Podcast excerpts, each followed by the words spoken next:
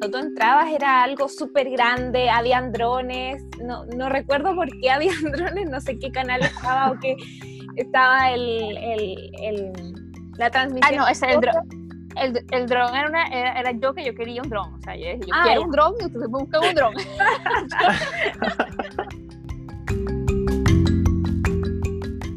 Para todos los amigos del podcast, estamos muy, muy felices en este nuevo capítulo. Tenemos a nuestra amiga Bárbara, que siempre es un lujo estar contigo, Bárbara. Y tenemos una invitada de lujo, de lujo, de lujo, de lujo. Yo estoy muy feliz y emocionada de conocerla, porque la Bárbara me ha hablado maravillas de esta mujer, me ha contado millones de historias y cómo ayuda a las chicas a empoderarse. Así que yo estoy muy feliz de conocer a nuestra querida Dunesca. De nuestra Serpa. Sí, eh, para contarles un poquito de ella o que se acuerden en realidad, no sé si eh, recordarán los primeros capítulos donde partimos con Rich hablando un poquito acerca de mi vida como Miss. eh, y yo nombré una venezolana increíble, empoderada, pero topísima, que nos hacía clases eh, en el segundo certamen en el que estuve. Eh, y bueno, aquí la tenemos, lo logramos, aquí la tenemos, eh, está con su bebé en estos momentos, ella ya eh, está disfrutando de muchas más cosas actualmente, así que vamos a hablar acerca de su vida y de todo lo que ha hecho. Así que Dune, muchas gracias por aceptar la invitación. Gracias a ti, Bárbara, Ricardo, por, por esta invitación, porque es un, un agrado saber, digamos, que, que uno dejó huella y que, y que te conocen por este tipo de cosas. Gracias por esa presentación tan, tan imponente. Esperemos estar a la altura, a la altura de la presentación. Muchísimas gracias, encantada de estar con ustedes hoy. No, Dune, de verdad que queda, queda corte. Yo no sé si, eh, no sé si lo conté así, pero yo por lo menos a Rich le he contado varias veces cuando hacía, porque actualmente yo estaba haciendo clases de pasarela y eh, siempre tuve la imagen de Dune, trata de ser Dune, haciendo clases de pasarela. Uy. yo, yo, pensé, la verdad, cuando me dijiste que, que habías hablado en otro capítulo, eh, pensé escuchar otro tipo de cosas. Así que fue un agrado, la verdad, escuchar todo lo positivo, que a la final es lo que uno busca, que, que ustedes se queden, ¿no? Y con, con lo que se, que se lleven a la, a la casa. Así que, bueno, encantada. No sé por dónde quieres comenzar. En realidad queremos saber acerca de ti primero y después ya vamos contando todo lo que, lo que fue eh, ya lo último que hiciste, ¿cierto? O, o, en qué estás ahora, si se vienen nuevas cosas, si te tenemos, te podemos tener por ahí invitada algún día a Miss Universo Casablanca también, cuando ya partamos, porque sería de verdad rich, o sea, una clase con ella es un, una masterclass. Un lujo. Ah, un encantado, encantada, a mí me encanta eso.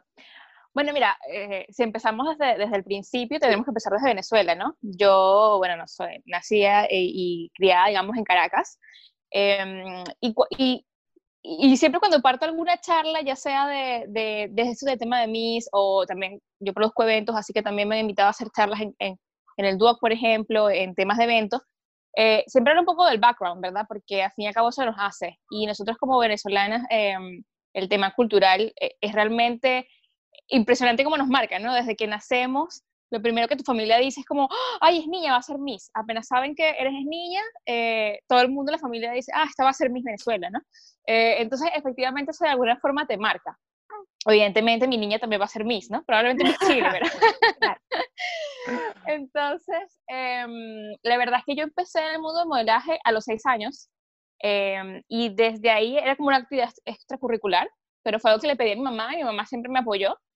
Eh, porque en Venezuela también se ve mucho como que es el tema de, eh, de autoestima, de aprender a conducir de, en, en, público, eh, ayudar a, a, fortalecer también la, la personalidad.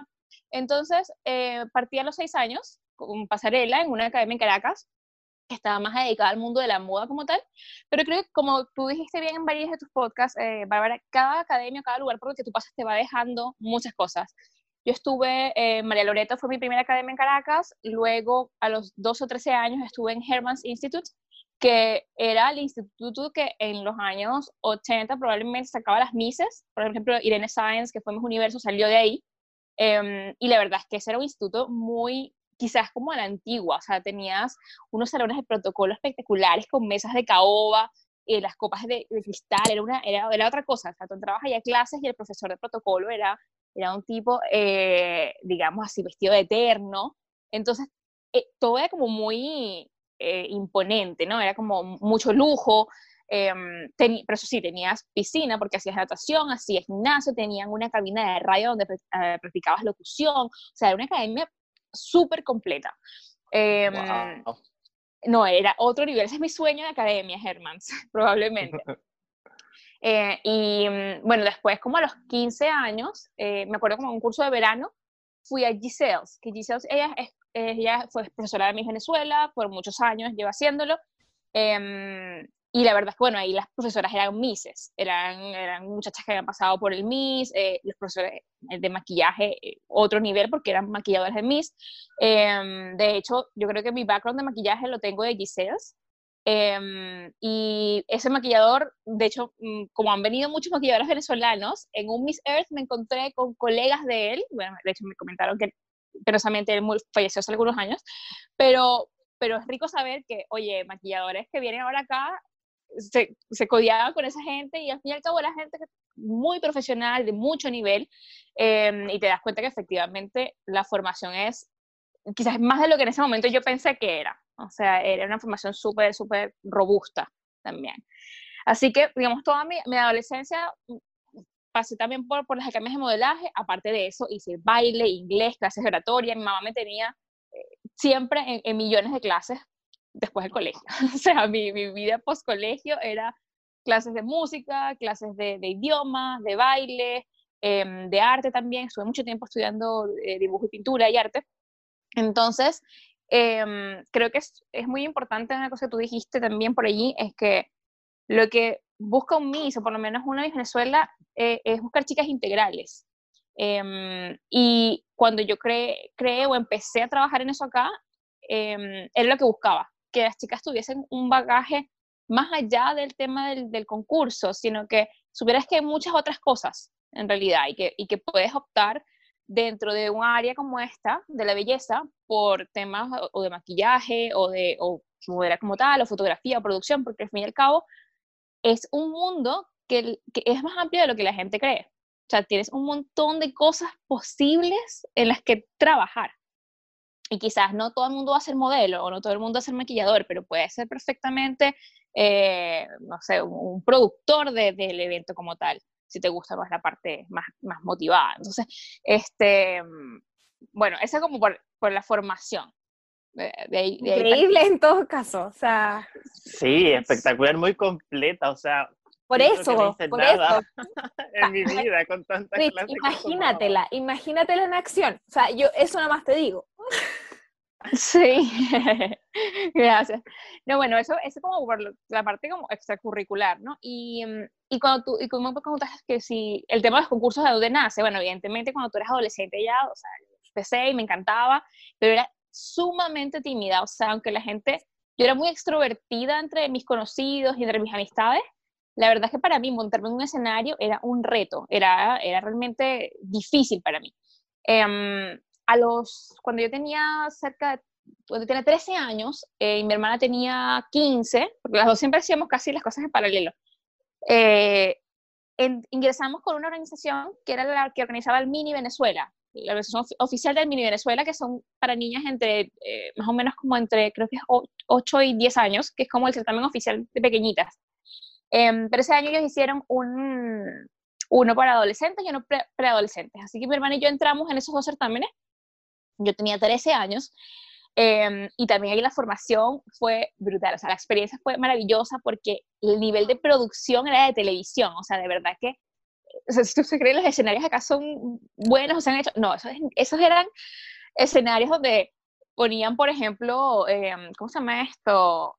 Escenografía hecha especialmente para el tema del concurso, entonces, wow, era así súper imponente, ¿no? Em, y, la, y la formación era muy ruda. Ahí tuve clases, la oportunidad de conocer a Marjorie Flores, que era una coreógrafa del canal de Benedicción, coreógrafa de, del ballet del canal, eh, y era una tipa realmente ruda. Yo creo que yo, mi parte ruda de dar clases la saco de ella, porque esa mujer, ella nada más nos daba clases de baile, nos preparaban para el opening, Em, y para varios bailes, y los desfiles, bueno, los hacía la profesora pasarela, pero ella hacía la parte de baile, y estaba con el ballet, había un ballet de muchachos que veía clases con nosotros, y ella era, o sea, si era exigente con el ballet, con nosotros era el triple, o sea, ella realmente, tú tenías que bailar muy bien y te ubicaban dependiendo de cómo tú bailaras, o sea, sin importar el tamaño, sin importar nada, o sea, tú te ganabas el puesto en la primera fila. Era una cosa así que si bailabas mal te echaban para atrás. Eh, y obviamente nadie quería estar atrás, o sea, es como, obvio, estás en un certamen, te estás presentando, tú quieres estar adelante. Entonces, todo el mundo se esforzaba el triple, o sea, era impresionante eh, porque todo el mundo se esforzaba mucho y además tenías que estar como al nivel de los bailarines, porque si no, igual era como fome, o sea, como que los bailarines eran así acrobáticos, eran unos chicos que hacían cosas bellísimas, y te enseñaban los pasos un par de veces y era, ok, un par de veces, muévete aquí, aquí, allá, y estaba armado. Y tú tenías que estar al ritmo de aprenderte la cuestión y todo. Eh, y recuerdo una anécdota que nunca la voy a olvidar. Em, imagínate, tenemos 13 años, todas teníamos uniforme de, de, baile, además tú tienes uniforme de baile, tu uniforme de pasarela, tus tacones para pasarela, para practicar y para el show, o sea, todo era muy, muy ordenado. Y, mm, y tenías que, uno, las clases de baile eran en tacones, o sea, nadie bailaba en zapato de goma, zapatilla, nada que ver. Este, y, mm, y lo otro, una vez llegamos todos, habrá sido como la tercera clase, y, y la, la mayoría nos dice, ¿ustedes qué son? Y nosotros así como todas, todas apenas avergonzadas, obvio, súper chicas. Eh, bueno, mises, ustedes no son mises, las mises se maquillan, incluso para sudar. Obvio, o sea, al día siguiente todo el mundo llegó al ensayo, bueno, no todo el mundo, pero yo me acuerdo, yo me acuerdo que yo fui con un, un labial naranja, dije yo, tengo que pintarme la boca. Entonces, efectivamente, de allá en adelante, como que la competencia eh, eh, te, te forzaban a competir, o sea, tenés que llegar maquillada y, suda, y sudaba, o sea, ustedes creen que ustedes sudaban conmigo, nada que ver, o sea, eso era que tú salías ahí, imagínate, Caribe, 30 grados de calor, y encima maquillada con el, el patuque encima de la cara, y, y, sudando así. Entonces uno, uno bajaba kilos en esas clases, de verdad que era, era impresionante, pero creo que fue de las mejores clases que tomé en mi vida. O sea, creo que el, cuando te exigen mucho, de verdad te das cuenta de lo que eres capaz de dar. Entonces yo a, a Mayori, con todo lo pesada que era, porque era realmente pesada y dura y fuerte en sus comentarios, creo que, creo que es de las cosas que, mm, que agradezco haber tenido como personas así que te, que te esfuercen, porque si si la gente es muy condescendiente contigo, tú también te vuelves condescendiente contigo y no te, no te esmeras, la verdad. Así que, bueno, esa fue una de las mejores experiencias que tuve. Por ahí debo tener fotos también de ese, certamen, ¿verdad? Que ahí, bueno, ahí también un poco eso, ¿no? Tienes que buscarte tu diseñador. Eh, el certamen sí te proveía todo en términos de que hay un diseñador que diseñaba los trajes de baño para todas, por ejemplo. Entonces, te tomaba las medidas y, y, todas teníamos el mismo traje de baño, lo mismo para el traje de opening, o sea, era muy profesional, muy lindo, de verdad. Eh, y luego a los 15 años, eh, también hubo una oportunidad, estuve en un, en un certamen, eh, ah, bueno, ahí no clasifiqué, ahí gané una banda como de, de popularidad, algo así, eh, y no clasifiqué. Yo, yo, recuerdo, de hecho, que en ese certamen, antes de que me maquillaran, a mí me dio un ataque de llanto que no podía respirar, un ataque de ansiedad horrible y, y, y, nada, o sea, yo era realmente tímida, o sea, me costaba mucho, aunque lo disfrutaba y me gustaba.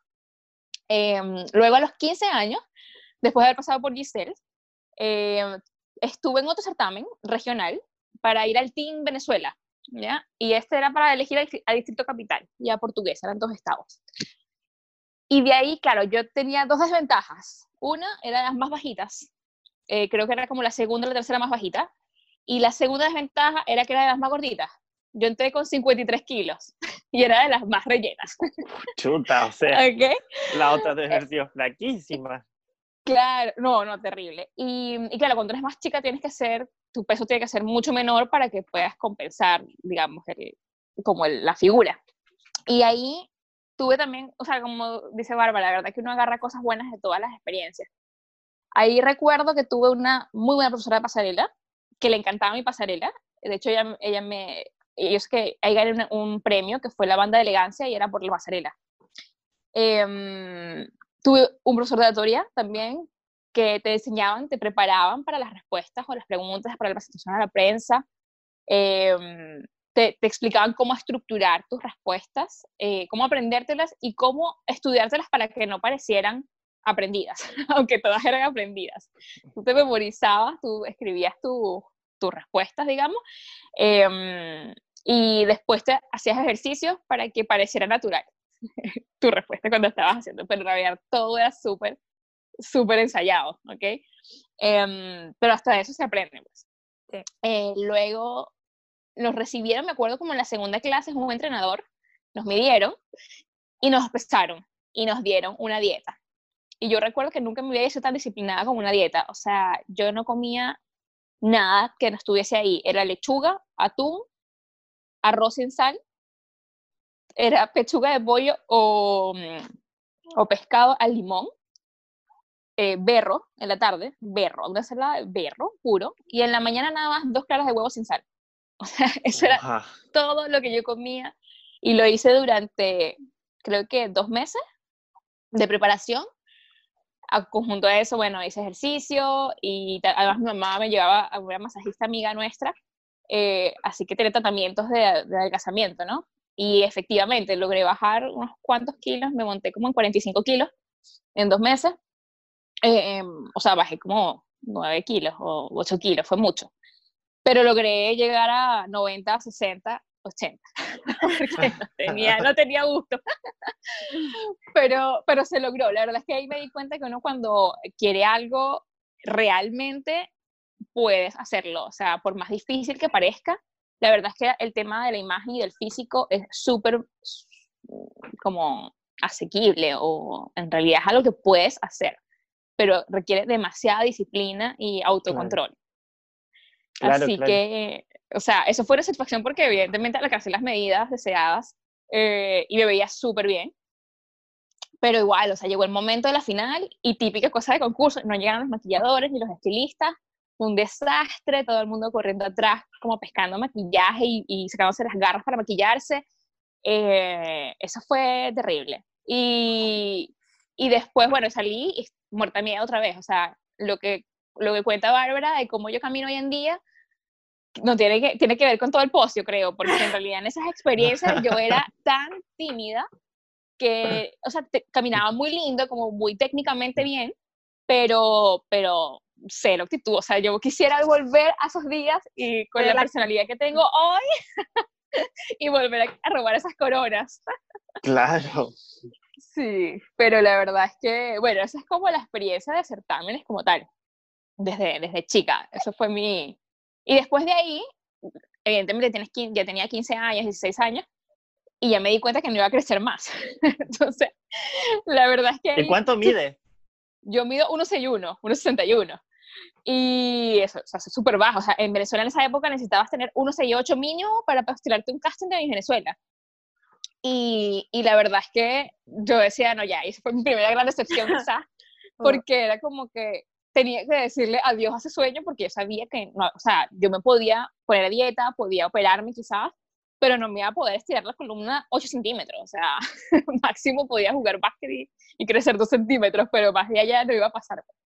Así que después de eso, la verdad es que me enfoqué en mis estudios y empecé la universidad y, posteriormente me vine para acá y eso quedó realmente, fue un periodo de vida que quedó como a un lado. De hecho, como que la gente que me conoce de la universidad no tenía idea que yo había estado en ese mundo, ni que me gustaba, ni nada. O sea, era, para mí era como mi, mi hobby aparte de todo.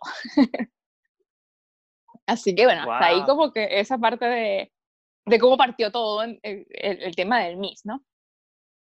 wow, o sea, yo encuentro que, o sea, si, algo, a una persona le gustan los concursos, vivir esa experiencia en Venezuela, donde es como, yo creo que uno de los países en América donde tienen más cultura de Mises, o sea, yo creo que fue un, un lujo vivirlo, o sea, pasar por el mini Venezuela, que Marian Javach, que fue Miss Venezuela, ella pasó por ese concurso, ella siempre habla del mini Venezuela y todo, y pasar por el Miss Team Venezuela, o sea, yo creo que igual es una experiencia espectacular, todo lo que ganaste, todo lo que aprendiste, todo, o sea, me imagino que fue soñado.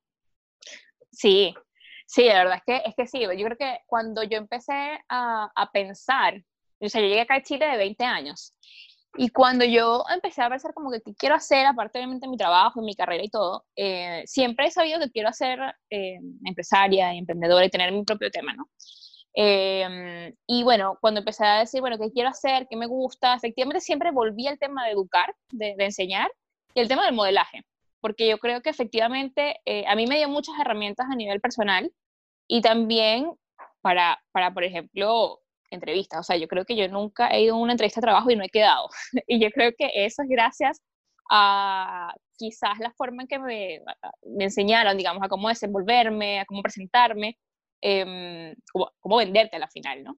Eh, yo creo que eso me lo dio esa formación y, y, creo que es importante, son cosas que no, no, te las dan en el colegio, son cosas que no te las dan en la universidad como tal. Em, tienes, que, tienes que realmente estar en experiencias como esta, yo creo, para que adquieras ese tipo de, de, de quizás habilidades más chico, o sea, más joven, porque quizás la haces en el trabajo en el futuro, pero creo que vale la pena hacerlo desde antes.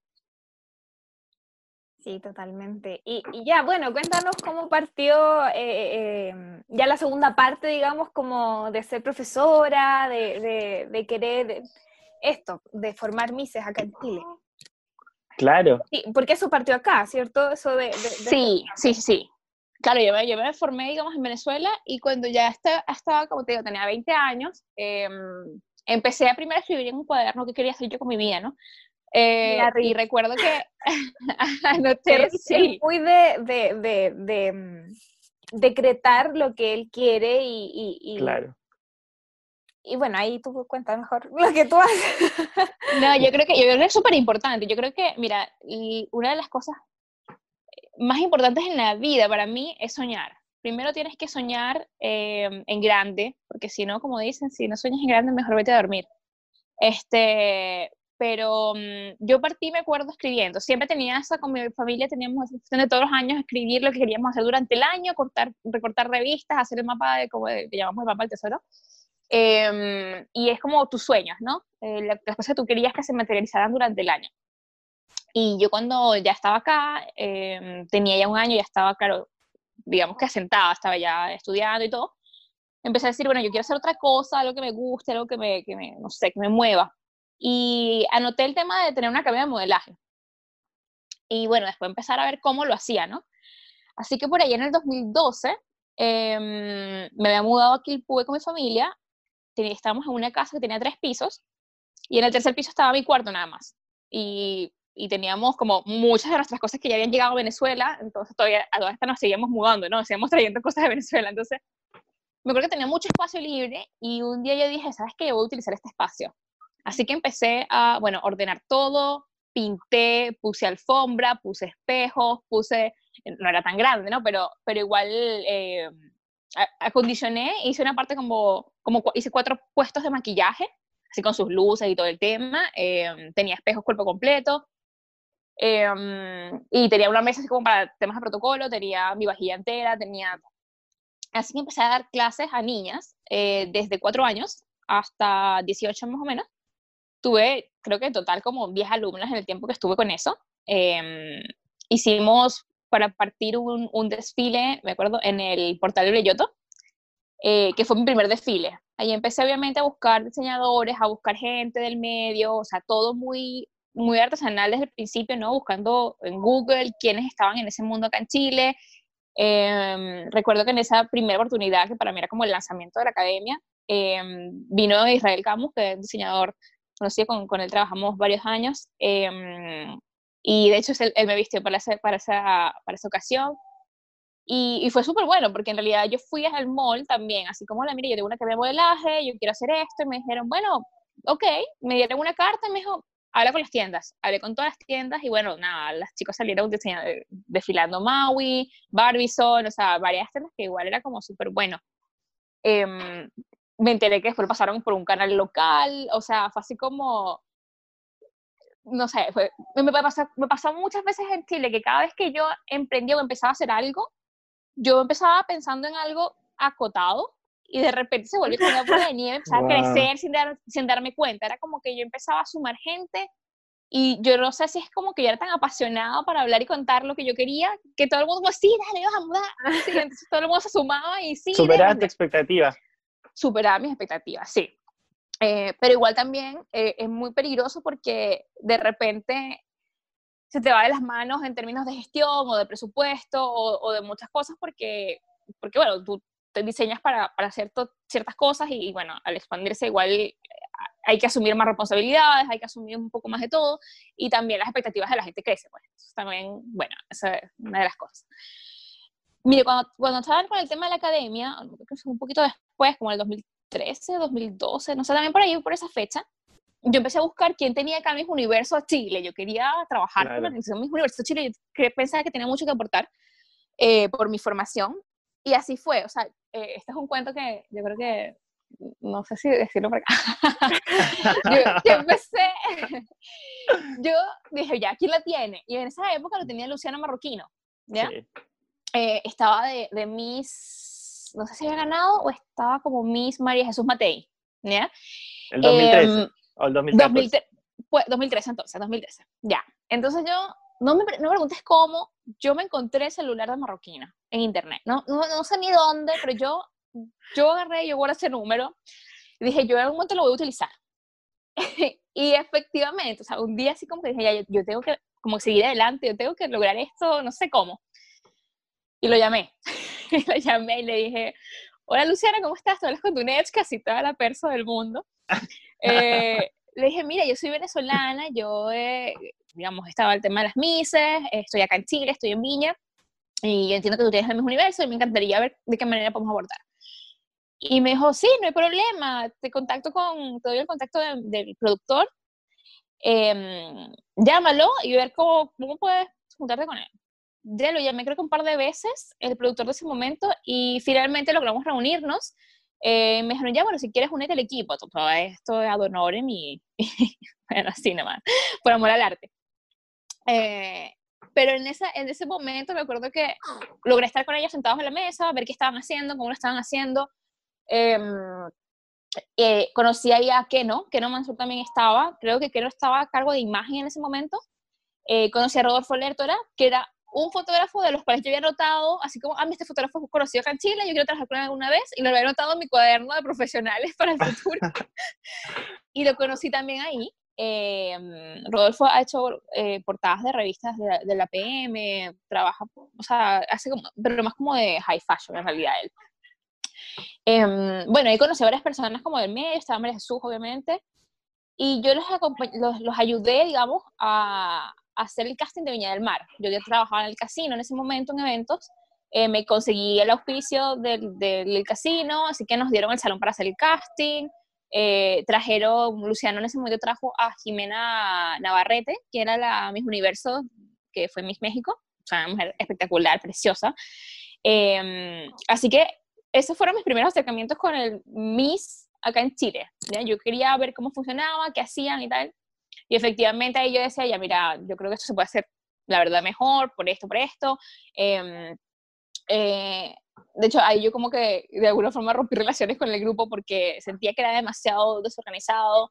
Em, yo estaba como a cargo de las cosas en Viña en ese momento, o sea, les conseguí varias cosas y como que no llegaban, entonces uno quedaba mal y yo dije, no, ¿sabes qué? Yo prefiero no, o sea, yo no, no, estoy para esto, o sea. Em, y ahí que no yo quedamos como en contacto que no me dijo que su, su sueño también era tener una, una escuela de, de, niñas, de mises, y mm, años después, en el 2015, cuando él obtuvo la franquicia del Miss eh, me enteré que la iba a franquiciar por regiones. Entonces hablé con él y me dijo, me dijo, oye, Dune, sí, es perfecto, o sea, dale, démosle y tal, y yo le dije, bueno, porque yo dije, no, para que una sí puedo tener dos, entonces le, compré la franquicia, le compré la franquicia de Viña del Mar y del Paraíso. Y empecé a llamar hacia algunos conocidos, productores, eh, gente de audiovisuales, oye, mira, tengo este proyecto, y me dijeron, dale, te apoyamos y démosle. Entonces empecé, bueno, a buscar lugar donde hacerlo, eh, ver dónde hacían los castings, las clases, porque no tenía absolutamente nada, o sea, no tenía una sede, lo más, lo más problemático creo que siempre fue el no tener una sede fija, o sea, no tener mi Hermans Institute donde yo podía citar a mis muchachos y hacer todo lo que yo quisiera. Em, pero bueno, me encontré mucha gente buena en el camino y la verdad es que logramos este, empezar, por ejemplo, tuvimos una, una, familia que tenía en Reñaca un lugar muy lindo, eh, con salones, y ellos nos, nos auspiciaban de alguna forma, y, y, claro, estaba todo a cambio de auspicio. Eh, así partimos el primer año teniendo dos franquicias, eh, Viña y Valpo. Ahí tuvimos 24 niñas, pero participaban 12 por Viña y 12 por Valpo. Em, la verdad no recuerdo ni cómo hicimos la división, creo que era por, por dónde vivían ellas, más o menos, tratando de ser fiel a que fuesen de la, de la región o de la ciudad. Eh, claro, y ese año nos conseguimos el teatro, el teatro de Valparaíso, y yo no sé cómo, pero terminamos con 800 personas en el teatro. O sea, fue una locura, fue una locura. O sea, yo sé, me acuerdo que vino que no, yo traté de invitar a un jurado así más o menos, eh, gente de, empresas, em, gente de, de, los medios, actores, vino, a todas estas, yo no conozco a nadie del mundo de la farándula en Chile, pero a mí me decían datos y yo empecé a llamar, yo empecé a llamar, o Facebook, o, o cualquier gente me decían ya. Entonces, gente, fue como que conocía personas y me decían, ah, yo conozco a fulano, yo lo invito. Oye, mira, yo conozco a este, yo hago esto. Entonces, ah, tuvimos a, ¿cómo se llama esta niña? Eh, Catalina Palacios. Catalina Palacios, creo que, la cantante. Eh, la Cata Palacios, ella estuvo cantando en el, en el primer año del Miss y mucha gente fue porque estaba la Cata Palacios, muchas, muchos jóvenes. El tema fue que el teatro se llenó. Eh, mucha gente fue de gala, vestido de gala conseguimos el auspicio de maquillaje de Bobby Brown, por ejemplo, que era súper potente. Yo ahí, bueno, fui, hablé con ellos, encontré gente preciosa en el camino que sí, dale, nos encanta. O sea, como que no hay eventos así en Viña, démosle. Era como que, claro que sí. Este, eso fue súper, súper power. O sea, estuvimos ahí y estuvimos con eso. Eh, el auspicio de, de, de Josué en, peluquería, que también tenía su, trabajaba en peluquería, entonces todo todos se sumaban, o sea, los estudios y todo. Estuvo muy lindo. Hicimos siempre yo usé el formato de Venezuela, presentación a la prensa y luego una final. ¿ya? Entonces, ¿qué hacía? Que igual yo tenía contactos en prensa, llamaba a los periodistas, llamaba a todos los que conocía de revistas o de blogs y todo, y efectivamente llegaban a la, a la presentación. Y eso, eso es súper bueno porque eh, es lo que mueve el certamen. O sea, una de las cosas que hay que tener sí o sí es cobertura mediática. Porque de lo contrario, no se da a conocer y pasa un poco lo que ustedes hablan, ¿no? De que en Chile la gente cree que eso está muerto y está muerto porque nadie habla de ellos. O sea, creo que lo que hay que hacer es revivirlos desde ese punto de vista, ¿no? Em, así que bueno, siempre trabajé mucho con el tema de la prensa. Traté de que siempre hubiese periódicos, revistas, salir en la, en la PM, en la TEL, eh, con sociales. Entonces era muy importante a quién invitabas para que la revista quisiera ir a tomarte fotos. O sea, claro. Eh, son detalles que, que, hay que cuidar y que hay que tener siempre presente al momento de hacer el certamen, ¿no? Una parte es la parte de formación de las muchachas y la otra la parte de espectáculo. Una de, mi, de mis metas siempre fue en crear un certamen que fuese una plataforma, una plataforma para maquilladores, estilistas, artistas, eh, porque justamente en los, en los breaks se presentaban artistas o muchachos jóvenes o, eh, grupos emergentes, o sea, eso, eso era en Miss Venezuela. Cuando tú ibas a un Miss Venezuela, que era en la, en la ¿cómo se llama esto? En, el Poliedro de Caracas, que es como la Quinta Vergara, em, la verdad es que era el momento en que se lanzaban los nuevos cantantes, o sea, Chino y Nacho salieron de ahí, o sea, muchos cantantes de la época, era como estar en el escenario Miss Venezuela, era otro nivel porque te veía todo el país. Entonces, efectivamente, yo decía, bueno, si yo logro posicionar este espectáculo, quizás como ya está el Festival de Viña, que es en, verano, en invierno podría ser esta gala, eh, y esta gala también es larga y también tiene show y también tiene artistas locales y además tiene estas jóvenes que se lanzan también de alguna forma al medio. Em, yo lo que quería era crear una plataforma y dije algún día hacer la Quinta Vergara. Ese, ese, momento llegar a la Quinta Vergara. hubiese sido soñado tener un concurso en la Quinta Vergara, o sea, yo creo que todos los que... Todavía está el sueño. Claro, claro, yo creo que debería ir retomarlo y, proponerlo porque, o sea, la Quinta Vergara yo encuentro que para cualquier concurso acá en Chile estaría soñado, soñado, soñado y yo creo que todos los que amamos los concursos de belleza acá en Chile decimos que la Quinta Vergara tiene que algún día albergar algún, algún concurso, algún concurso. Claro que sí. Yo creo que, yo creo que eso, eso tiene que darse. Mira, desde que yo llegué a Chile, digamos, en el 2010, que no se escuchaba nada, estaba nada más el universo en ese momento, a, a lo que hoy hay, yo siento que, que, hay un equipo que ha estado trabajando en, en eso, ¿no? En fortalecer, digamos, no sé si llamar la industria, pero, pero creo que se ha logrado de alguna forma. Yo estoy muy contenta de haber sido parte de ese, de ese, de ese despertar quizás de los certámenes. Eh, gran parte de mi meta era tener un muy buen show para que, justamente para darlo a conocer, o sea, yo cuando vi que efectivamente llegaron 800 personas al primer, al primer espectáculo, yo dije, wow, o sea, esto realmente se puede hacer. Em, y lo que hay que buscar hacerlo siempre hacerlo bien. O sea, otra de las cosas que, que yo, digamos, traigo conmigo tiene que ver con yo creo que una de las razones por las que esta, esta, los certámenes acá y quizás en muchos lugares son mal vistos tiene que ver con que, mm, con que la gente no cree en ellos. O sea, es como que no hay, no hay, no hay mucha confianza en los resultados, en la veracidad de los resultados. Eh, y eso también perjudica mucho la imagen de los certámenes. O sea, nadie quiere tampoco estar haciendo algo chanta, participando de algo que, que, que no, es, que no es no sé, que no es confiable, o sea, yo creo que eso no es. Y esa fue otra de las cosas que yo me esperé mucho, ¿no? En que supieran que nunca esas cuestiones están arregladas porque no era mi interés. O sea, mi interés iba mucho más allá de un certamen o de una chica y tenía que ver con crear una plataforma a nivel nacional. Entonces, la verdad es que si eso estaba eh, de la mano ligado a cosas que no eran, digamos, eh, legales o, o, o correctas, a la final es como pisar vidrio, o sea, no, no, uno tiene que hacer las cosas bien siempre para que después no, digamos, no, no se te devuelvan. Em, eso es lo que yo creo. Y en base a eso yo busqué una consultora, tengo una amiga de una consultora llamada BDO, em, y yo les pregunté cómo podían ellos ayudarme para certificar los, resultados. Y me, me, explicaron el procedimiento y además eh, los tres años que estuve, que estuve yo a cargo, eh, se, o sea, esta consultora iba al certamen, la noche del certamen, y previo a eso también trabajábamos, yo les enviaba los datos de todas las candidatas, los datos de todos los jurados, y los jurados firmaban cartas de, eh, de donde se desligaban de efectivamente conocer o tener relaciones eh, familiares, de amistad o de trabajo con alguna candidata. Si eso no pasaba, simplemente no podía ser jurado. ¿Ya? Entonces, em, ellos iban, ellos tenían en sus manos el Excel con el que trabajábamos, el jurado pasaba en vivo, ay, perdón, los puntajes.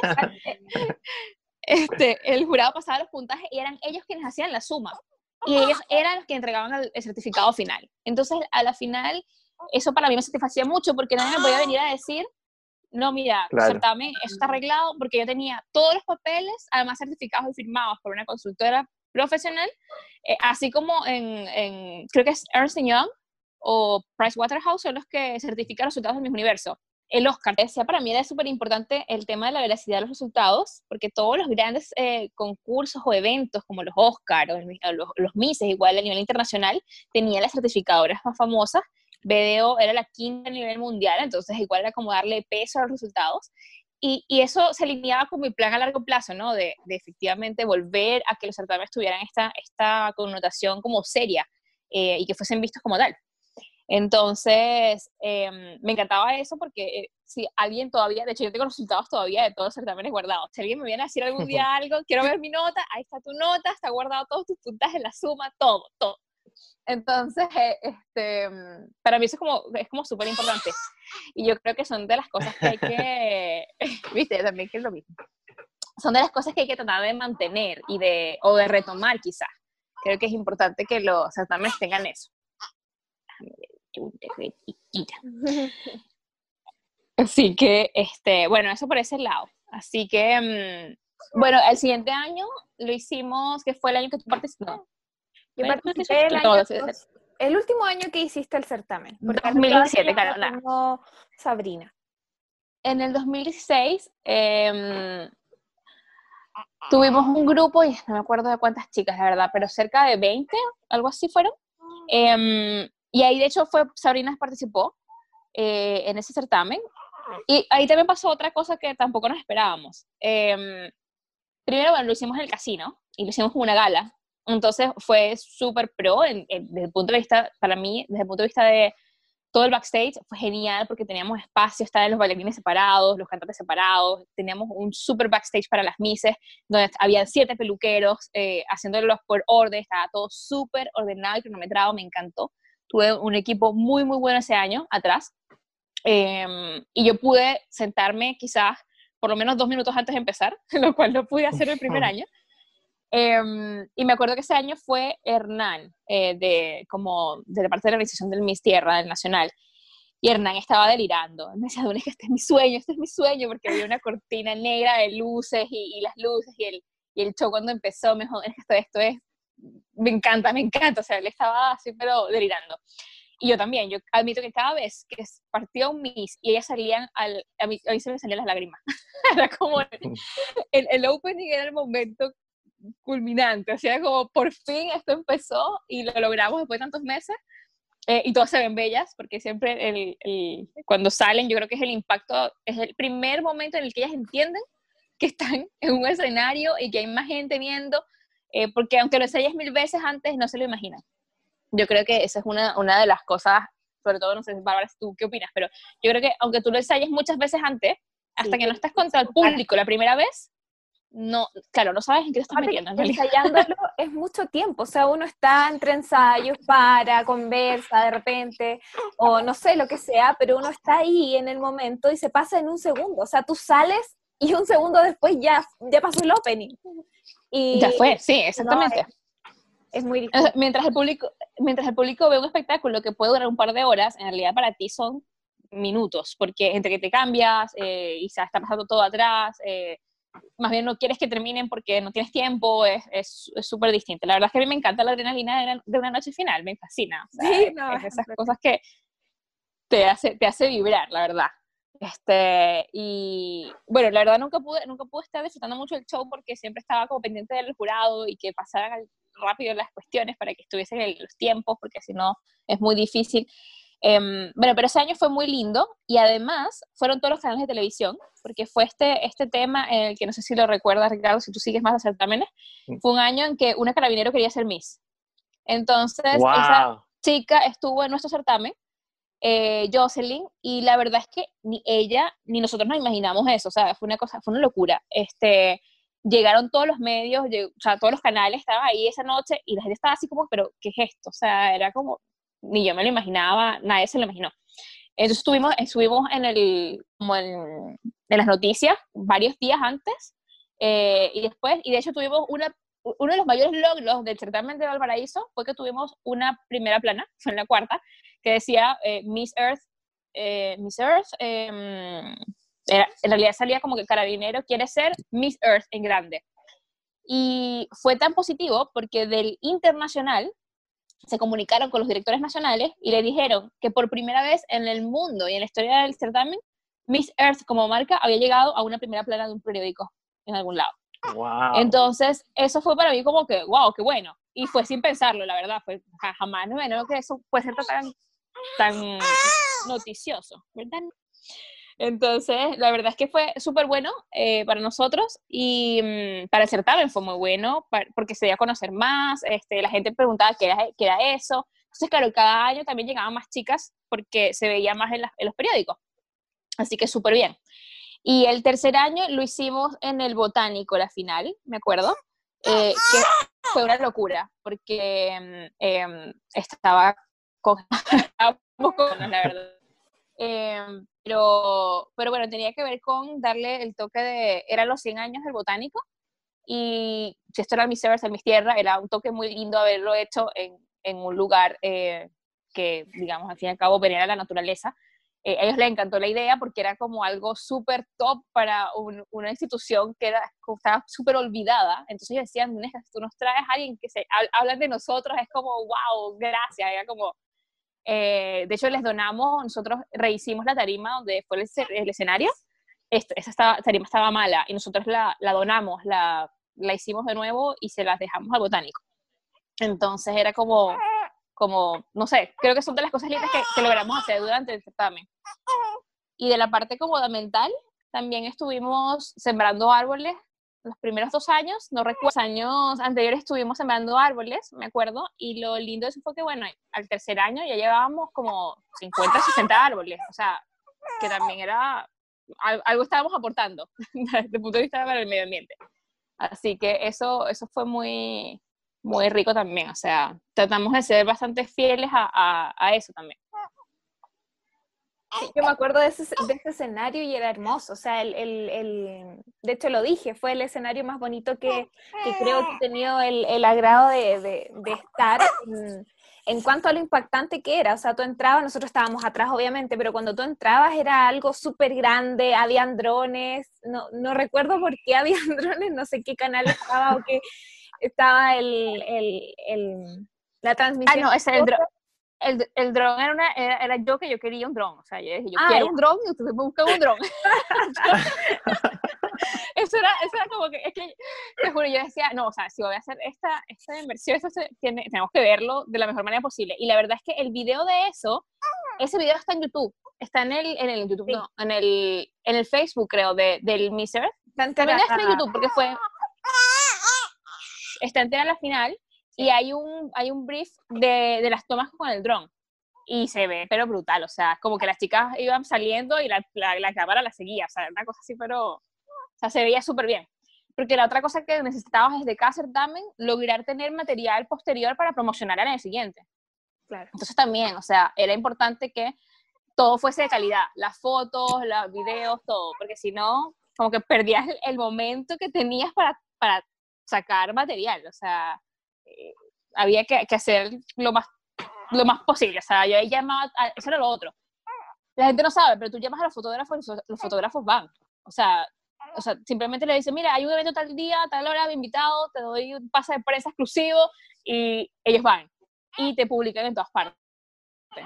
Que también es, es suma, o sea, al final va sumando mucho eh, en las redes sociales, en Facebook, así que eso nos ayudó muchísimo todos los años qué rico escuchar cómo, cómo partió todo, cómo se fue dando, en realidad.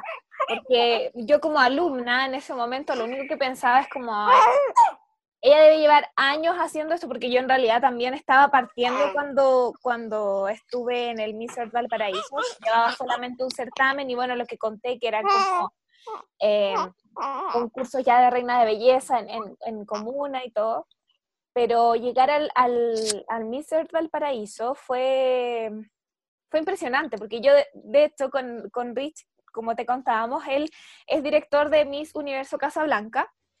Y nosotros ah, buena, felicidades. Gracias. No, él, no, sabía, no sabía esa parte.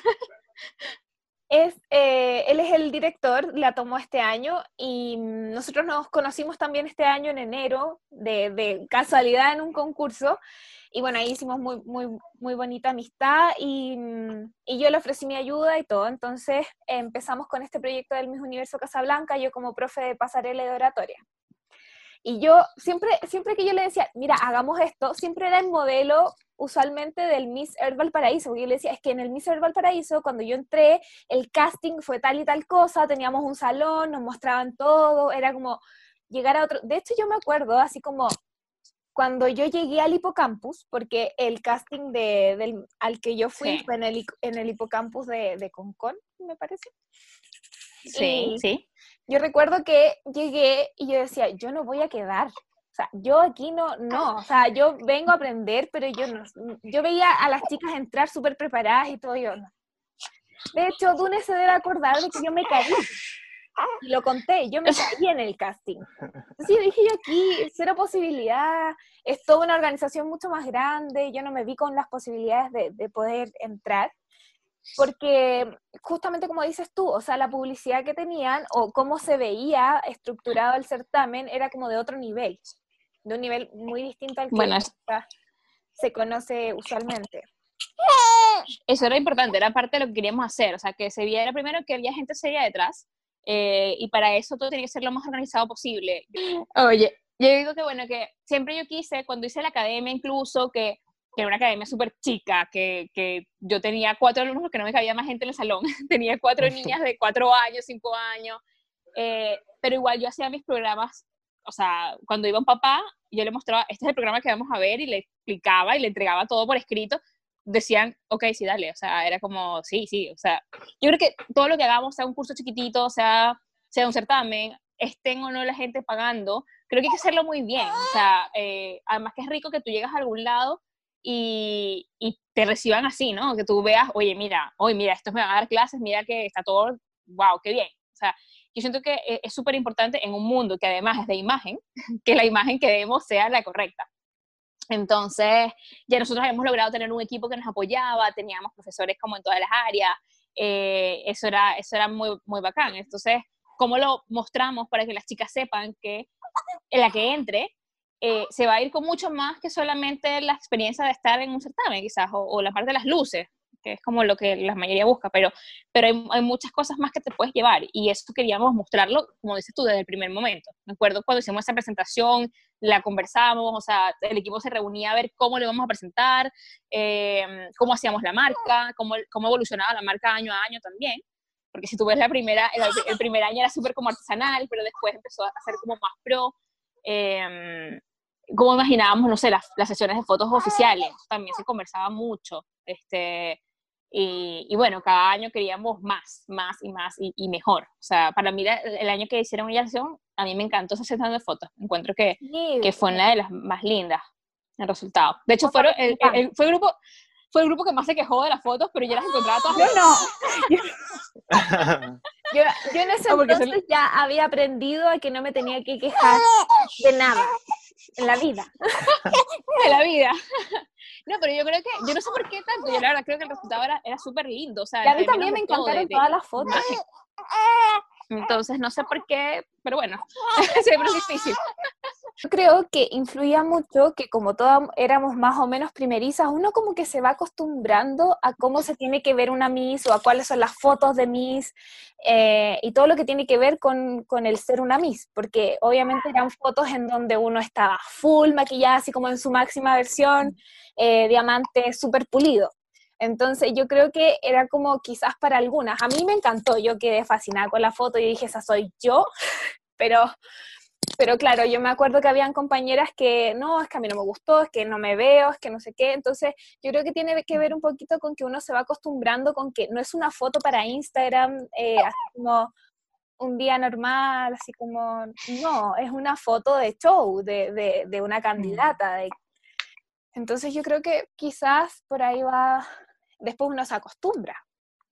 O sea, mientras la foto producía, no, no, no en que te cambien, en que, porque tampoco eran editadas así como que éramos otras personas, sino que estábamos como con rulos, estábamos con un traje de baño bonito, con accesorios, maquilladas, y obviamente que eran poses mm. también que la Dune estaba ahí enseñándonos porque ella estaba al lado, o sea, estaba el camarógrafo, y yo me acuerdo que Dune nos, nos hizo como una mini clase de poses antes, así como mientras nos peinaban, y nunca me voy a olvidar que yo no, yo en ese entonces yo no me creía nada el cuento, o sea, yo entré a aprender. Y yo no sabía por qué merecía estar ahí. O sea, no, no, en ese momento como que yo no, no asimilaba que yo era capaz de. Entonces yo hacía las cosas por inercia. Y yo me acuerdo que la, la estaba ahí como explicando, decía, bueno, y usted, hay, hay, hay una típica pose que es como, como que estuvieras tirando humo con la boca, así como, y dice, eh, hay, hay personas que a nos trataba por el apellido a veces, entonces decía, hay chicas como a la Pacheco que les sale natural, y yo decía, yo, ¿cuándo es? y, y, uno no se da cuenta, y claro, ahora sí me doy cuenta porque ya he pasado por más sesiones de fotos y sí, lo hago bastante, pero no es algo que yo planeara, entonces yo me acuerdo que en ese momento yo dije, yo, ¿cuándo? No, no sé en qué momento.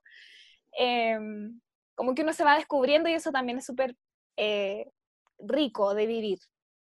Tenías muy poca fe. De hecho, yo recuerdo, te decía el otro día que eh, de cuando escuché eh, tu, los primeros podcasts que estabas grabando, eh, que hablabas de una vez que yo la, sacaba durante las clases a cada una para hablar con ustedes, y básicamente era, bueno, un poco era el recuento de lo que yo lo que hemos visto ustedes quizás en el casting em, y lo que esperábamos de cada una, ¿no?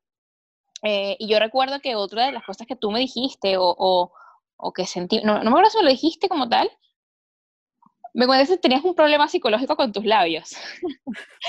y yo recuerdo que te dije, ¿por qué? O sea, ¿tú crees que Yolanda Jolie anda pidiendo permiso por, porque tiene los labios grandes? O sea, probablemente es el rasgo que más la caracteriza.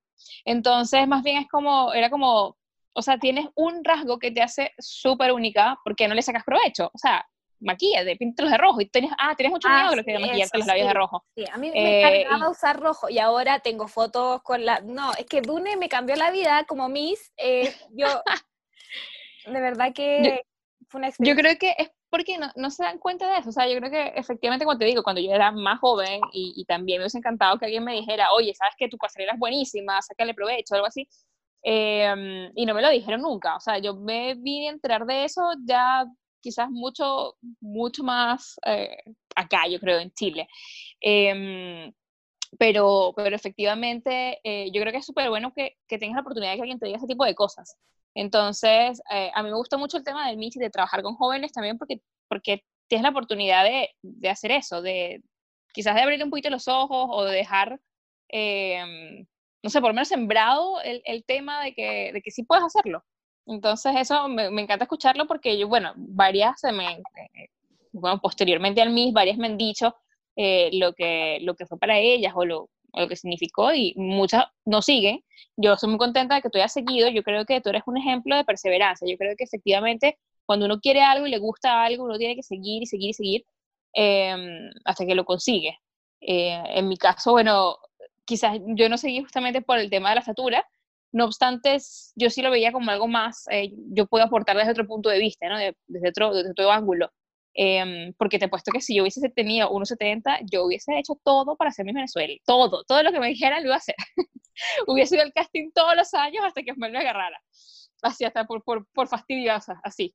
Este, pero, pero efectivamente creo que si uno no, tiene la oportunidad, quizás nuestro rol es otro. Entonces, es como también asumirlo y, y disfrutarlo también, porque yo creo que efectivamente quizás yo tengo mucho conocimiento que agarré desde chiquita y de experiencia, em, pero dándoselo a, a otras chicas que sí quizás pueden, pueden llegar a, a una representación internacional, eh, oye, igual la satisfacción es igual de grande, o sea, de verdad que eh, yo creo que cuando hablé con Sabrina y ella quiso continuar y cuando se dio cuenta de lo que podías hacer por las chicas, me dijo, "Bueno, es que esto me encanta, o sea, me siento psicóloga, es una cosa me, siento que de verdad hago cosas que valen la pena y que las chicas lo valoran. Y yo le digo, bueno, efectivamente, yo creo que, que son instancias muy lindas y mi sueño siempre fue hacer como crear un certamen y darle la experiencia a las muchachas, por lo menos el que yo tuve cuando tuve 13 años, que era este, este certamen súper lindo eh, en términos de producción y además eh, súper como ordenado en términos de, de las clases y exigente.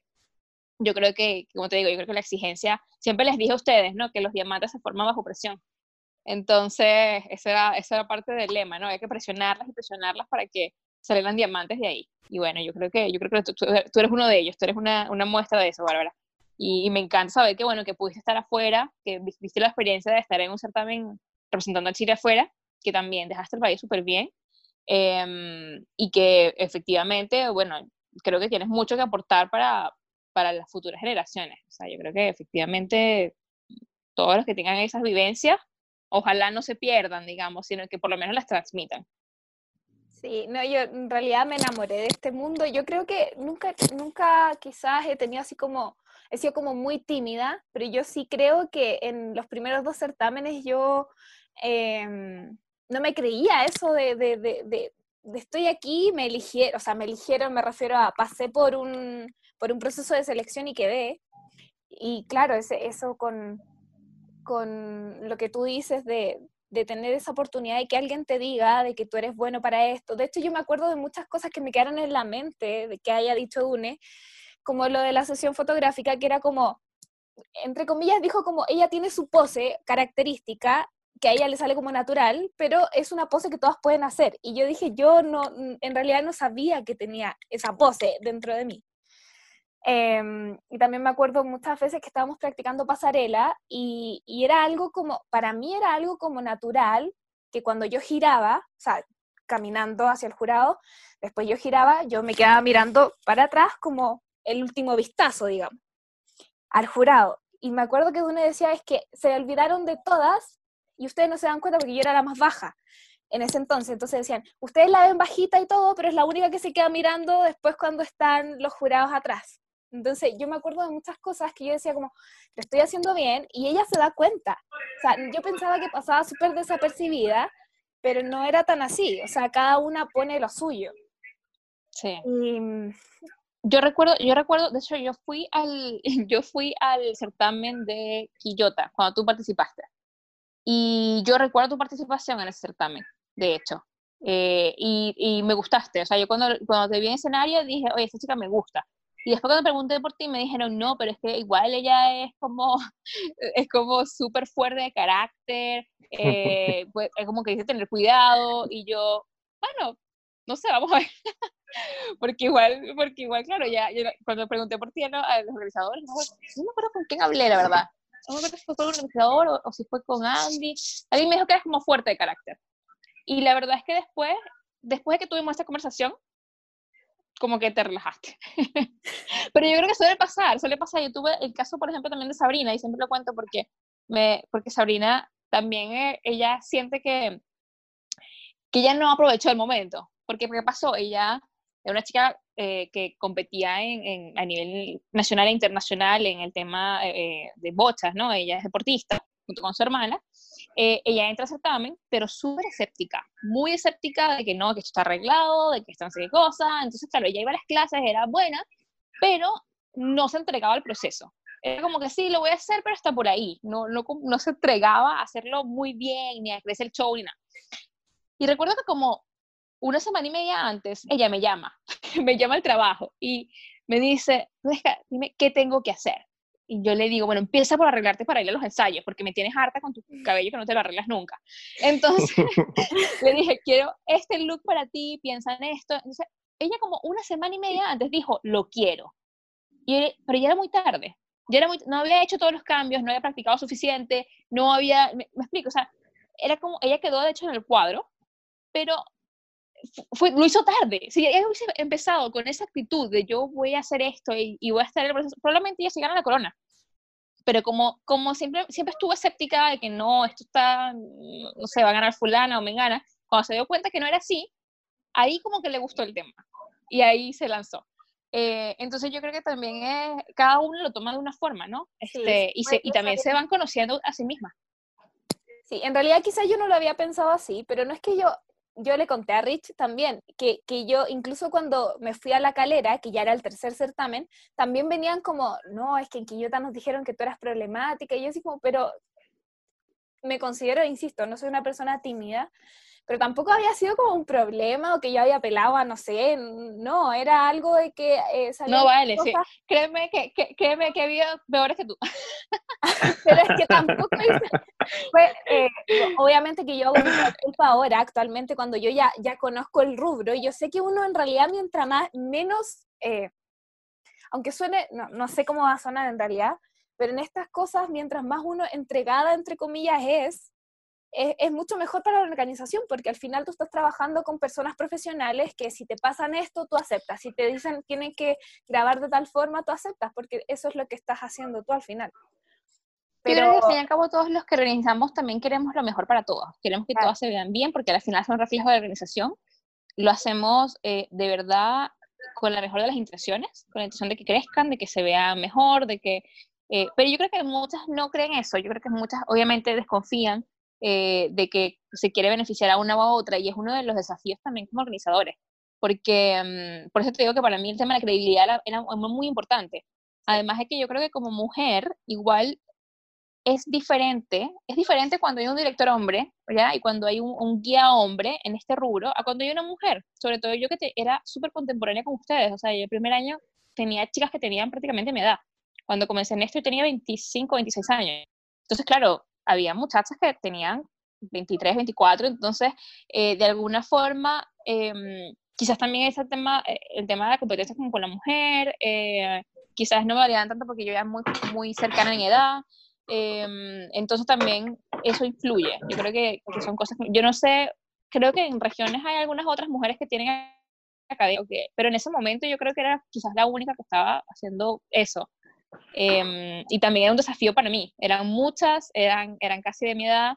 Eh, y, y, también quizás por eso también yo era tan dura, con, por lo menos en los ensayos. O sea, quizás no de uno a uno, pero sí, sí en los ensayos, ¿no? O sea, eh, justamente para que, no sé, supieran también que, que uno estaba en serio, porque no, no, no estaba ni, ni para ser amigas, ni, eh, no, no, no, lo veía de esa manera, digamos. Yo creo que... era también otro de los retos.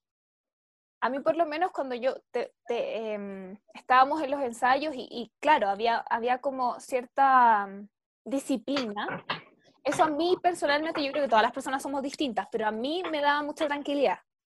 Porque, ¿qué me pasó un poco en el primer certamen? Que, que, bueno, actualmente con esas personas, con la organización del Miss Earth Quillota de ese entonces, son las personas con las que estoy compitiendo ahora, o sea, son los dueños del el certamen en el cual estoy ahora, así que no hay ningún em, tipo de conflicto para nada, o sea, yo creo que fue un tema de circunstancia, que yo era muy primeriza y él también en ese entonces, el director estaba como comenzando, entonces como de repente se desorganiza un poco el tema cuando uno está partiendo y quizás yo era un poco exigente como candidata en ese entonces, no sé.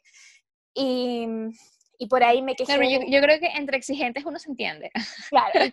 Porque yo tenía también, sí, chicas muy exigentes y, y, otras que la verdad no, le, no les importa mucho, no están pendientes de esas cosas, entonces también depende un poco de, de, claro. del grupo también. Al principio fue como un poco eso, no es que yo hiciera un problema y tampoco, yo, yo creo que cuando lo cuento la gente se debe imaginar que yo hice el medio atado, pero no, fue un tema de que habían cosas que no estaban muy organizadas, entonces yo decía, puta, es que esto no tiene que ser así, entonces yo no, no me quedaba callada, solo lo decía, tampoco lo decía en frente de todos, sino que le hablaba al director, le decía, mira, esto no me parece, no sé qué.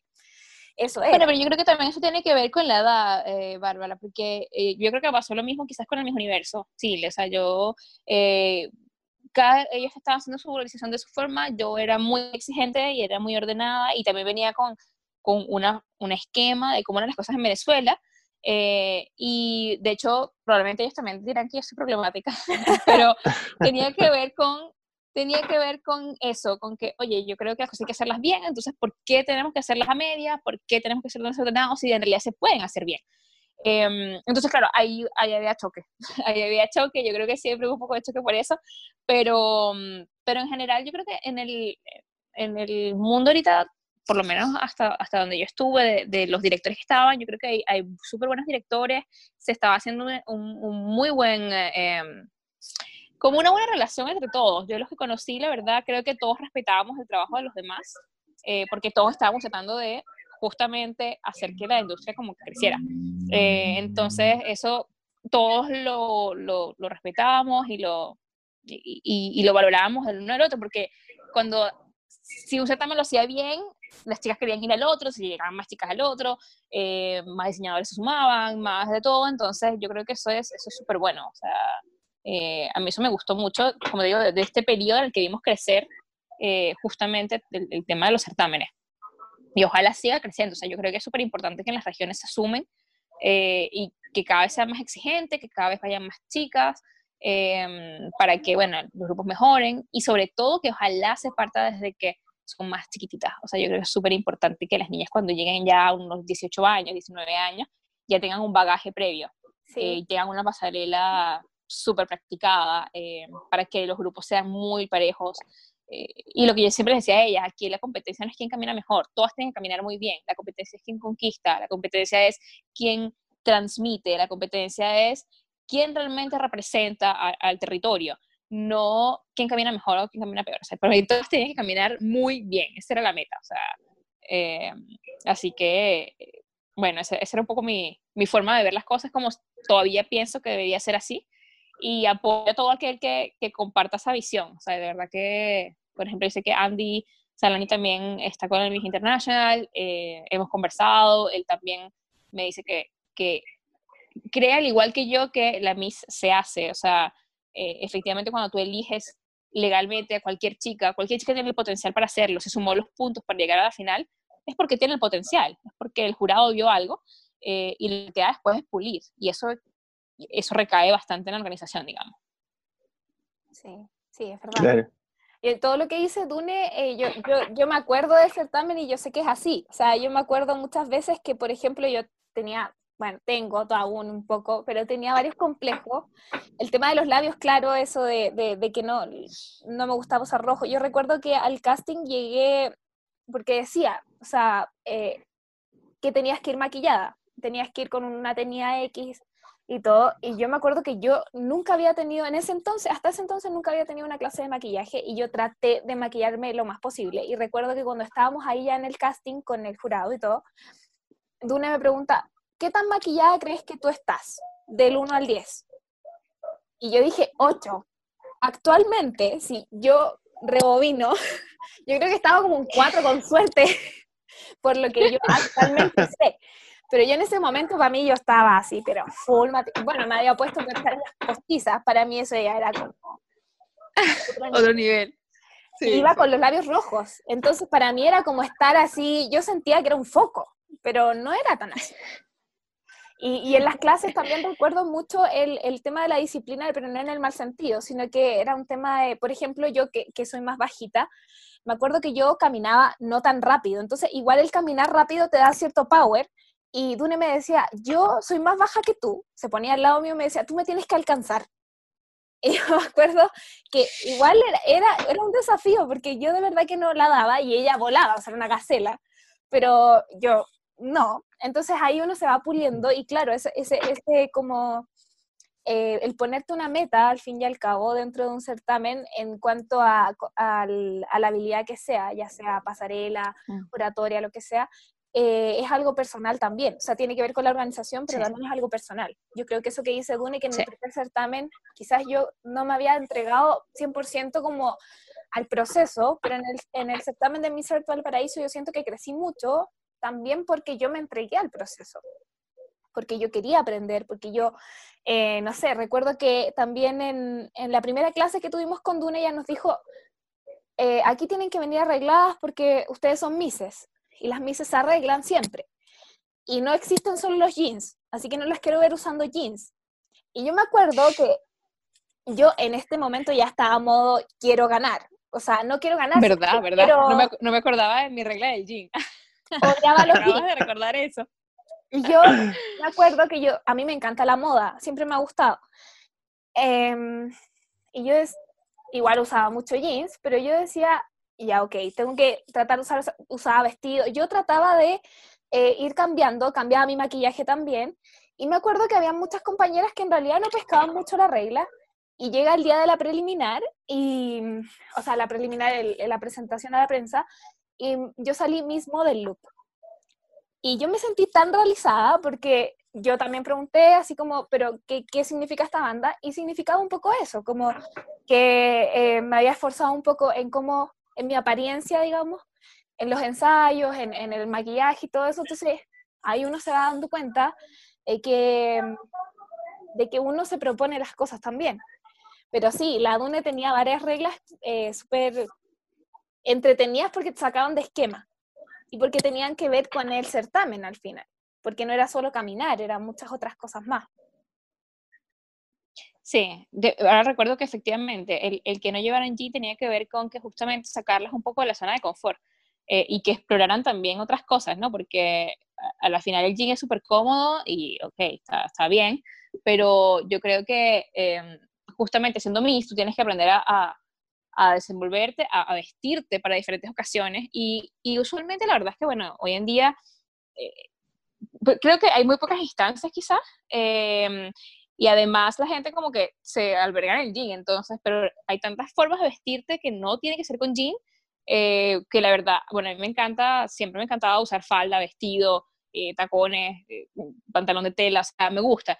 Em, pero, y yo encuentro que es súper bueno también que, que si, si, no lo fuerzas, si no, la, si no ponía esa regla, a la final nadie se iba a esmerar un poco más en hacerlo. Eso, eso me pasaba. Wow. Me acuerdo que... Y... No, dale, dale. Sí, sí, sí, es que voy a preguntar algo totalmente distinto. No, no, solo, solo iba a decir que yo me acuerdo que estaba con, eh, en ese entonces con Florencia, eh, que salió tercer lugar, yo salí segundo lugar de ese año, y ella era compañera mía de, universidad, entonces nos íbamos juntas para allá, y me acuerdo para los ensayos, después de clases. Eh, me acuerdo que preguntábamos así como, oye, pero espérate, andáis con jeans, eh, ¿traíste algo más? Porque no podemos llegar con jeans. Era como igual chistoso, pero eso, era muy... ¿En serio? Qué bueno, mira, me aprieto. Sí, yo, me acuerdo una vez, tuve, si tuve una experiencia con una niña que llegó con una calza que era muy parecida a un jean y encima llegó tarde. Y eh, tuve que ir a disculparme con ella porque ella llegó y yo la vi y me dio casi un ataque así, pero de rabia. Y le digo, llegas tarde y encima con jean te vas. y cámbiate y vuelve. Y la niña no volvió y al rato llegó porque no vuelve. Y me fue a buscarla y me dice, Dune, pero es que esto es mi calza.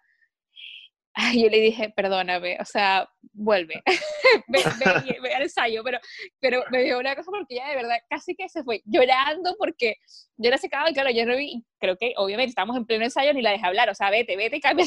Entonces, oye, sí, fue cuando tuve que ir a buscarla a disculparme, pero, pero, pero igual creo que es importante, o sea, al final, después de hecho, creo que más nadie se le ocurre ese, poner ese grupo y llegar, sin, llegar con Jing como un ensayo. Creo que eso no fue en mi año, porque no lo recuerdo, pero... No, no, no, no, eso fue, eso fue regla nomás, nunca dijiste nada, o sea, nunca, nunca recuerdo que alguien, porque había muchas que iban con jeans toda la semana, yo me acuerdo que habíamos pocas que como que nos acordábamos de la regla, mm. em, no todas las semanas, pero me refiero a que igual las vi con jeans algunas veces y tampoco les mm. dijiste nada, sino que era como, esfuércense porque todo es evaluado, era como eso en realidad. Sí. Bueno, y todo lo fue evaluado, que hace segundo, así que todo, se nota que todo fue evaluado. ¿Y tú, ¿te ibas a, eh, comentar algo? Sí, sí, tú actualmente estás em, eh, preparando a chicas, trabajando en algo en los concursos. Actualmente, no, tuve un break en mi vida. la verdad, la verdad, por temas personales, como que me, me distancié un poco. Eh, hoy en día, claro, si me llaman chicas, evidentemente estoy, estoy disponible. Eh, sigo en contacto obviamente con Sabrina, colaboro con ella, he dado clases en, en el mismo Miss Valparaíso, eh, he ido a las finales en los últimos años también como, como presidente del jurado, eh, así que estoy también ayudando con el tema de la, de la puntuación más que nada. Em, y, y, bueno, cualquier cosa evidentemente que Sabrina me dice o que necesite que quiera hacer también, se puede inventar cosas, así que también estamos ahí. pero no, por ahora no. Em, estamos siempre pendientes, pero también entre los profesionales estoy en cosas súper distintas hoy en día, estoy trabajando en temas de innovación. Em, y bueno, y ahora, ahora estrenando la maternidad, ¿no? Pero, claro. pero ¿Y te gustaría volver? Yo creo que sí, yo creo que eventualmente... de mi universo. E, eventualmente yo creo que sí, o sea, a mí, a mí a la larga me encanta esto por las razones que ya les he comentado. Em, y, y, evidentemente me motiva saber que efectivamente dio fruto. O sea, para mí con que una persona diga, oye, esto me cambió la vida por esto, por esto, me doy por pagada. Entonces, em, sí, yo creo que, que simplemente reafirma em, quizás mis inquietudes y, mi interés de, de hacerlo.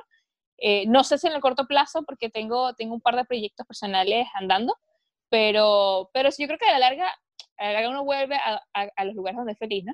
Así que yo creo que, que efectivamente volveré en, alguna forma y bueno, siempre cualquiera que, que, desee contar conmigo, seguramente voy a estar por ahí, así que sí, encantado. Si, si quieren hacer algo en Casablanca, por el, por el universo, bueno, felicito por la franquicia. para mí tener una franquicia es súper lindo proyecto. Eh, así que nada, o sea, lo que necesiten ahí eh, también pueden contar conmigo. Genial. O sea, a mí me encantaría que, porque actualmente son mis pupilas, entonces eh, Exactamente. Me encantaría que ellas te conocieran, te conocieran como tu, tu forma, tu... Es que, es que verte es un power. Yo no, yo en realidad yo te echo flores, pero es que lo hago en serio. O sea, verla a ella es como otra cosa, te cambia, porque al final yo me acuerdo que, como te dije, y como lo he dicho varias veces, yo tenía varias inquietudes, pero la Dune decía, yo mido menos que tú, también tengo un físico como más curvilíneo, y, y, tú la ponías al lado de cualquiera y ella era la que brillaba. Entonces, es un tema de, es un tema de actitud, es un tema de creerse el cuento, es un tema de conquistar. Entonces, eh, como... Y de disfrutarlo también. Yo creo que la gente no se, no se permite disfrutarlo porque tienes tanto miedo quizás de lo que te dicen los demás o de cómo te ven, que no lo disfrutas. Y yo creo que, como te decía, si yo volviera a, mi, a esas oportunidades que tuve más chica, eh, entendiendo que eh, la finalidad es disfrutarlo y que cuando tú lo estás disfrutando, el público lo percibe, este, creo que el resultado hubiese sido otro en, todos, en todos los casos. O sea, de verdad que eh, es súper importante eso. Y, y, la verdad lo es en todo aquí, porque el escenario evidentemente estás en una competencia y es donde lo necesitas, pero en todo es súper importante. Tú lo disfrutas, la gente lo sabe y si lo disfrutas, la gente te sigue también. Te sigue y te apoya. Y eso es súper, súper bueno. O sea, ya seas como Miss o como director de un certamen, si le pones pasión a la cosa, yo creo que todo el mundo eh, se anima y, se motiva también. Sí, sí, es muy cierto. Claro. Quedan las últimas preguntas, así que yo creo que Rich aquí es el, él es el que en realidad hace mejores preguntas, así que a ver, dale Rich, a ver, a ver. Claro, claro. No, en verdad, primero yo quería decirte que en verdad yo soy tu fans porque todas las maravillas que me ha contado la Bárbara de ti de, y ahora escuchándote todo lo que has logrado, o sea, para mí me encanta el mundo de las mises, me encanta esta industria y me encanta al final el mensaje que le entrega a las niñas porque en mm. verdad esto le hace crecer como persona, le hace eh, aprender a expresarse, aprender a estar saludable, a tener disciplina, a que toda esta herramienta al final eh, sirven para, para, después de que ya dejan los concursos, te dejan un montón de enseñanzas que te enriquecen, ¿cachai? Entonces a mí, yo por eso decidí como crear este proyecto acá en Casablanca, o empezarlo, porque acá en Casablanca es como un pueblito en medio de Santiago, de Viña, de Valparaíso, que está como un poco aislado de todo el resto. Entonces, ¿Y tú vives allá? Sí, yo soy de acá. Perfecto. Entonces, qué bueno escuchar tu experiencia de, de que contaste todos estos tips, todo esto, que al final las expectativas que tú tenías se fueron mucho mayor. Eso me da como, como un poco de ánimo en decir así como ya tú también puedes lograrlo. Si alguien lo logró, tú también puedes hacerlo. Entonces estoy completamente, completamente maravillado con todo lo que has, con, con todo lo que has contado. Sí, no, mira, yo creo que además que tienes una ventaja, yo creo que entre más pequeño el lugar, la gente está más ávida de cosas distintas, de hacer cosas distintas, de participar de cosas distintas. Y también vas a, seguramente vas a lograr conseguir más rápido el apoyo de la ciudad. O sea, al final tú necesitas, necesitas, lugares para estar con las chicas, necesitas lugares para el show, necesitas lugares para, para invitar a la prensa, hay, hay, hay, espacios seguramente de radios eh, locales, todo, y todos están buscando de qué hablar. Porque como tú dices, es pequeño, no pasa nada. Entonces cuando pasa algo es importante. Y si es importante, va a ser mucho más fácil conseguir el apoyo de la gente. Entonces, efectivamente, puedes conseguir patrocinios, auspicios. Es más, yo creo que todo lo que quieras lo vas a conseguir entre más pequeña es la ciudad. Eh, es más difícil en, lugares más grandes. Yo creo que en Santiago es más difícil. Yo, yo estoy en Santiago y yo creo que acá, claro, hay más competencia, hay más de todo. O sea, hay más organizaciones, hay, entonces es más, más complicado y, y, se hace más cuesta arriba quizás. Pero, pero yo creo que tienes una oportunidad grandiosa de hacer algo, algo algo que sea, que se convierta en un icono en la ciudad, o sea, al final también le da a la gente ese, momento distinto.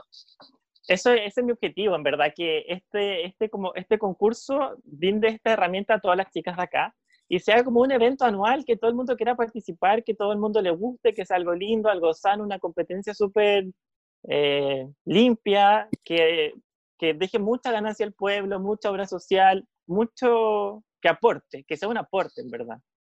Sí, eso es lo otro, que eh, socialmente también puedes, puedes convertirlo en un, en un espacio eh, de valor para, para, para, todos. O sea, eh, efectivamente, el mismo, que las chicas participen en, en, no sé, se pongan en contacto con diferentes tipos de personas, o niños, o adultos mayores, o son instancias que te sacan de la zona de confort, que te hacen crecer como persona y, y es importante tanto para la comunidad como para ellas. Entonces también todo enriquece al final.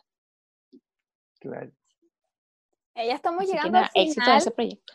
Em, queremos en realidad que, yo primero quiero decir algo, yo exijo, exijo como exalumna que Dunetska vuelva a las pistas de, la preparación de Mises, porque en realidad em, yo conozco a Sabrina, he tenido la oportunidad de compartir un poquito con ella en, otros certámenes que tanto en el, en el Miss América Continental eh, y ah, verdad. Eh, ah, y en mi fiel dorada que entregué mi corona también, que, que ya estaba eh, apoyando ahí a, la ganadora. En este, a la cata. A la cata. A la cata, la cata. La cata por años me persiguió para, para, para, hacer clases conmigo. Por años me estuvo persiguiendo. Sí, pues Pero era muy chica, era muy chica en ese momento, claro. así que he tenido la oportunidad de conversar con ella. Yo sé que es una súper buena preparadora y todo. Tampoco es. tienes que estar aparte, o sea, con algo con algo extra, digo yo. No, no, es que necesariamente tengas que volver al, al Miss Earth Valparaíso, pero creo que te necesitamos en el mundo de, de, los preparadores de, de Miss. Bueno, yo todavía sigo compitiendo, pero mm, eh, sí, creo que, que como exalumna, yo creo que muchas exalumnas van a opinar lo mismo, es, es, es otra cosa, es su preparación. Y vamos a dejarte un, un, espacio para que tú en realidad, no sé si quieres mandar un mensaje a futuras mises o a preparadores, como tú quieras, y ya ahí nos despedimos. Claro. Súper, bueno, bueno, agradecida primero por la invitación. Eh, para futuras mises, evidentemente que ojalá se motiven, que efectivamente está creciendo esta, esta plataforma en el país y que es importante contar con chicas que quieran representar al país. Al fin y al cabo, ese, ese es el fin último de participar eh, en estas instancias a nivel nacional e internacional. Eh, es como una competencia deportiva, es como los Juegos Olímpicos, eh, tiene que ver con dejar el país eh, arriba, digamos, afuera. Em, y con respecto a los preparadores, bueno, encantada de que sigan creciendo el, número de personas que se suman a la preparación de, muchachas, eh, que ojalá em, el foco también se vierta un poquito a las más jóvenes, a las preadolescentes, para que empiecen desde antes la preparación. Yo creo que en Chile falta eso, ¿no? Que, como tú dices, ¿no? Eh, eh, es muy corto el tiempo que tienes activo después para, para lograr coronaciones. Em, entonces, que necesitas que la preparación sea previa como para que llegues ya un poco más lista y, con más opciones a nivel internacional. Em, y yo, bueno, e, encantada en algún momento de, como tú dices, de volver a las pistas. si, si, Dios lo quiere así, yo efectivamente quizás en unos años me, me encamine de nuevo. Me encantaría, como te digo, tener mi academia y, y bueno, seguir colaborando con la formación de, de jóvenes y brindándoles experiencias únicas. O sea, para mí, sobre todo es eso que puedas decir algún día, oye, yo participé en esto, así como yo lo viví y lo cuento, eh, y decir, oye, participé en esto y me dejó tantas cosas, eh, ese yo creo que es como el, no sé, el, fin último para mí de, de, de, crear quizás en algún momento una academia o algo por el estilo.